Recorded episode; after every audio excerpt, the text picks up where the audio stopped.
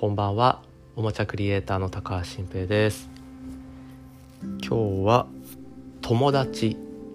について話してみたいと思います。友達というものは何だろう？みたいな話ですかね。うん。まず最近あった出来事というか時々ある出来事の話なんですけど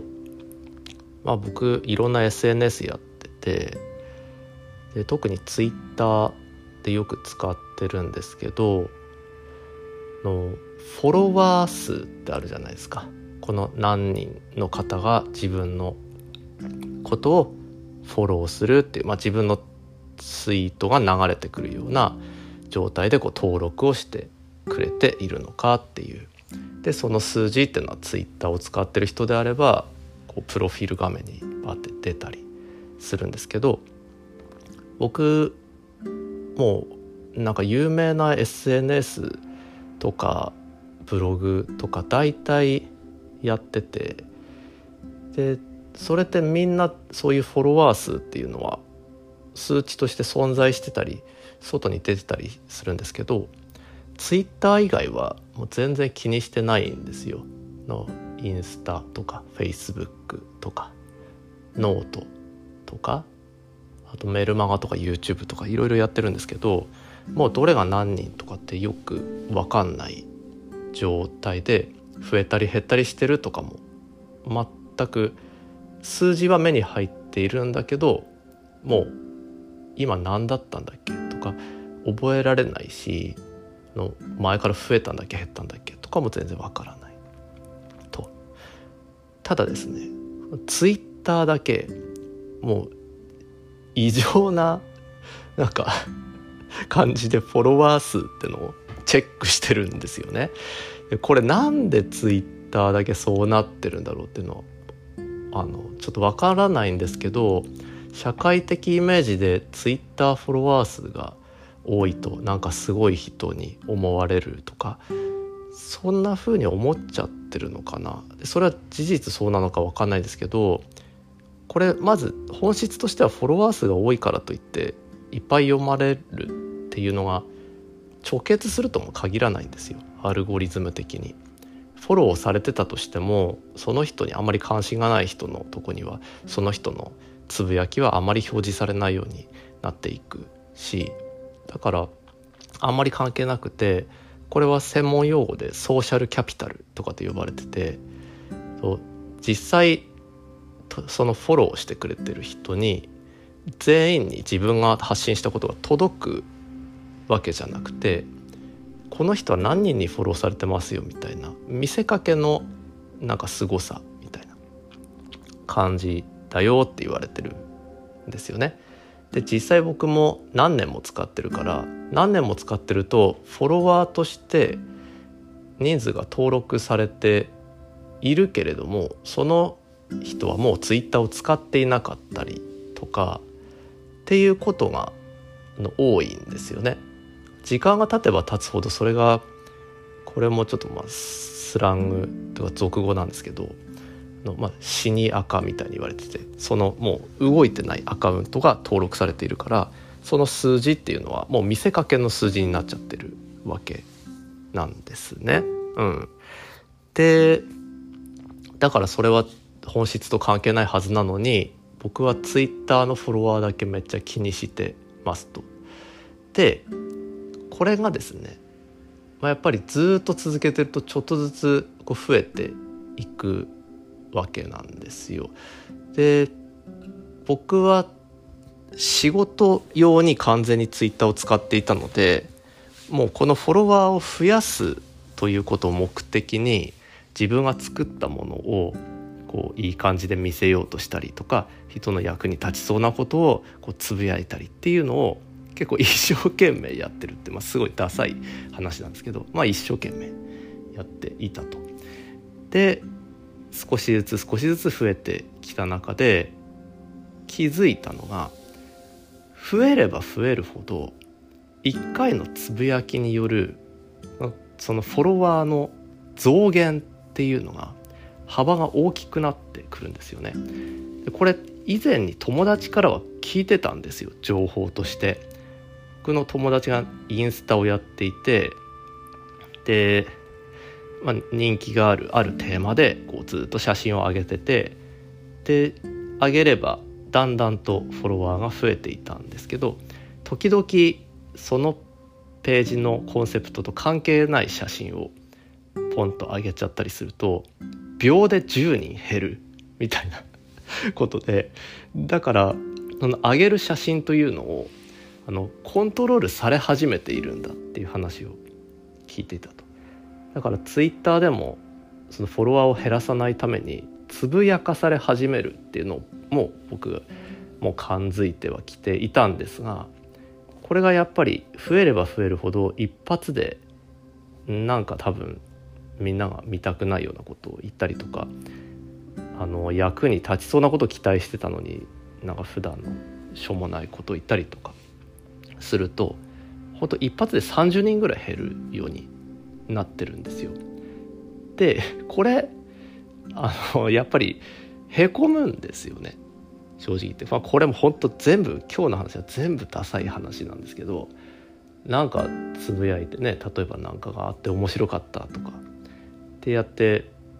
ちょっとうっかりそのフォロワー数見ちゃうと30人くらい減ってると。でそれやっぱり30人くらいが見てこいつに価値ないなって思って去っっていうもう縁が切れたってことになるじゃないですか。でやっぱへこまずにはいられないんですよね。うんだから僕はそのフォロワー数を見ないように最近は気をつけていたりとか何だったらもう全員非表示にしてくれって思ってるぐらいなんですけど、まあ、そしたら平和だなって思ったりするんですがまあまあまあそんな感じだと。でそれもつい最近もそういうことがあってでまあもちろん増えることもあるんですけど増減が激しいとだんだんこう削られてくると心を。でここでちょっとあの改めて考えた話っていうのがあの友人の数っていうのをあの語るダンバー数っていうあの、まあ、学術的な話って結構有名なんですけど皆さん聞いたことありますかね？ダンバー数でこれ分かんない方調べていただければと思うんですけど僕すごい信憑性はさておき好きな考え方の話で人間っていうのは脳のキャパシティからだいたい150人前後の人としかつながることができないんですよ。つながりを作れない、まあ、つまりは友達になれる上限人数が150ぐらいなんですよっていう一説なんですよ。でまあ他の説とか反論もあるみたいなんですけどその150人っていうのがまず一番重要な人数が5人であると。でこれは家族とか親友ですよね。もうほんと自分とイコールぐらいの存在っていうのが5人で次に、まあ、もう親友というかその人がいなくなったらすごい喪失感を感じてしまうっていうのが10人からその5人の他に10人次のランクというか次の段階の人が10人そうとても大切な人でこれ合わせて15人ですよねめっちゃ大切な人が。で次にとまあすごく一緒に話したら楽しいとかやっぱり大切な友達だよっていう次の段階の人たちが35人なんですよ。でそれ全部5人10人35人を合わせると50人。からこう3段階目までが50人。そしてその次が100人。でこの100人は認知できるぐらいの人。あこの人と知り合いですよとか。この人と時々連絡と取ってますとか。あこの人の、まあ、どうしてるかなって気になることがありますっていうのは100人。で合計150人なんですよ。この4つの段階合わせて150人までが自分が人生において付き合うことができるこの脳のキャパシティの中での友達であってそれ以上はもう難しいんだとつながりを持つことが。でいやいやそんなことないよと、まあ、自分その SNS で1,000人とかとやり取りしてるよみたいにみんな言う人もいるとは思うんですけどまあ一説では150がキャパであると。でこう思ってるとなんかいろいろいいことがあってまず自分にとっての5人10人35人100人合計150人って誰なんだろうって考えるのってすごい楽しいんですよね。でなんか嬉しくなるしで家族入れてで親友入れてで昔の友達も含めたこうおおしゃべりする人入れてで50人くらいは大体書けるんですよね。でその後100人はちょっとよく分かんないんですけど、まあ、50人までぐらいでいいと思うんです。これ書いてみるとなんか幸せな気持ちになるんですよ。私って大事な人いるんだなっていう。でそっからのさっきのフォロワーの話に行くんですけどだから結局150人以上っていうのはいらないのかもしれないですよ人生にとって。いやいらないっていうのは悪い意味じゃないですよ。それで十分でたくさんの人とつながったりたくさんの人に愛されたりする必要はないというかそもそも向こうも自分のことをその150人には入れていないんですよってことになると。だからそれは例えばさっきの僕が固執してしまっているツイッターのフォロワーってことに関しても、まあ、こうフォロ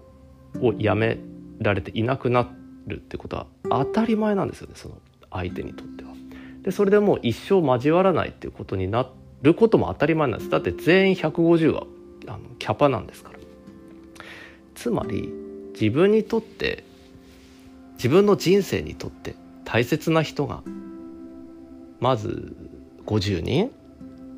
でいっぱいいる人だったら合計150人かな。うん。いたらそれはもう幸せなことだなと。うん。で僕はその100人まで数えるのあんまよく分かんない。やっぱり僕もその多く友達作れないタイプなんです。昔からそうだったんで。昔はもう友達作れなくてね10代の時。で親友一人できて本当に嬉しくてみたいな。そういう感じだったから今もそれはわかるんですけど。だけどやっぱり50人くらい家族も含めて何かあった時に頼れたり相談できたりなんか知ってる情報があったら教えてもらえないかっていうことを話せる人がいるってそれはすごく大事なことだってやっぱ思っちゃうんです今は。で当然これは人によっては50人も友達はいないっていう人もいると思いますしそれは僕だって昔友達いなかったですからいると思うんですけどその5人10人35人という3段階の50人の友達を作るためにもしそのネットの SNS っていうのをうまく使いたいなって思ってる人がいたらそういうことでいいんじゃないかなって思ってそそのたくさんの人数に追われるってやっぱそうそういいことないですよね。僕も人が増えれば増えるほど時々ダメ出しされたりしてねそのネット上でそれ怖いじゃないですか。うん、でたくさんの人に見られることって怖いことですからね。うん、だから僕はネットっていうのは見つかるべき人に見つかることがうまくなるほど幸せに使えるなって思っているのでもう是非新しい友達を見つけたいなって思ってる人は、まあ、僕も含めてそうです。の僕もそう思ってるんで自分が見つかったらラッキーな人一人に見つかるためにネットをうまく使ってみるってのが一番いいんじゃないかなと思う次第ですと。はい、まあ、ただね僕がじゃあなんでこのツイッターはじめいろいろやったかっていうときっかけは完全にこの独立起業して仕事を増やしたいから始めたんです最初は。うん、で今は100%そうかは分かんないですけどまあもうちょっとその本質とずれてね仕事が来る来ないにかかわらずフォロワーとか見ちゃってるぐらいなんでで仕事と関係ない投稿とかもしちゃってるんであれなんですけどのなんだろうなまあでも今もほとんどは仕事のつながりを見つけたいからやってるっていうのは事実そうなのでうんまあもうちょっと仕事っていうかのまだ見ぬ出会い自分との運命の出会いを見つけるために使えたらいいのかなっていうのをちょっと思ったりしたっていう話ですね。はい、ちょっと今日はなんか本音をダダ漏れさせるような話になってしまいましたがまあこれもちょっと本当に少人数だけが聞いてくれてるポッドキャストなんでこんな話を自分が整理するためにも話してみました。はい。今日も聞いていただいてありがとうございました。それではおやすみなさい。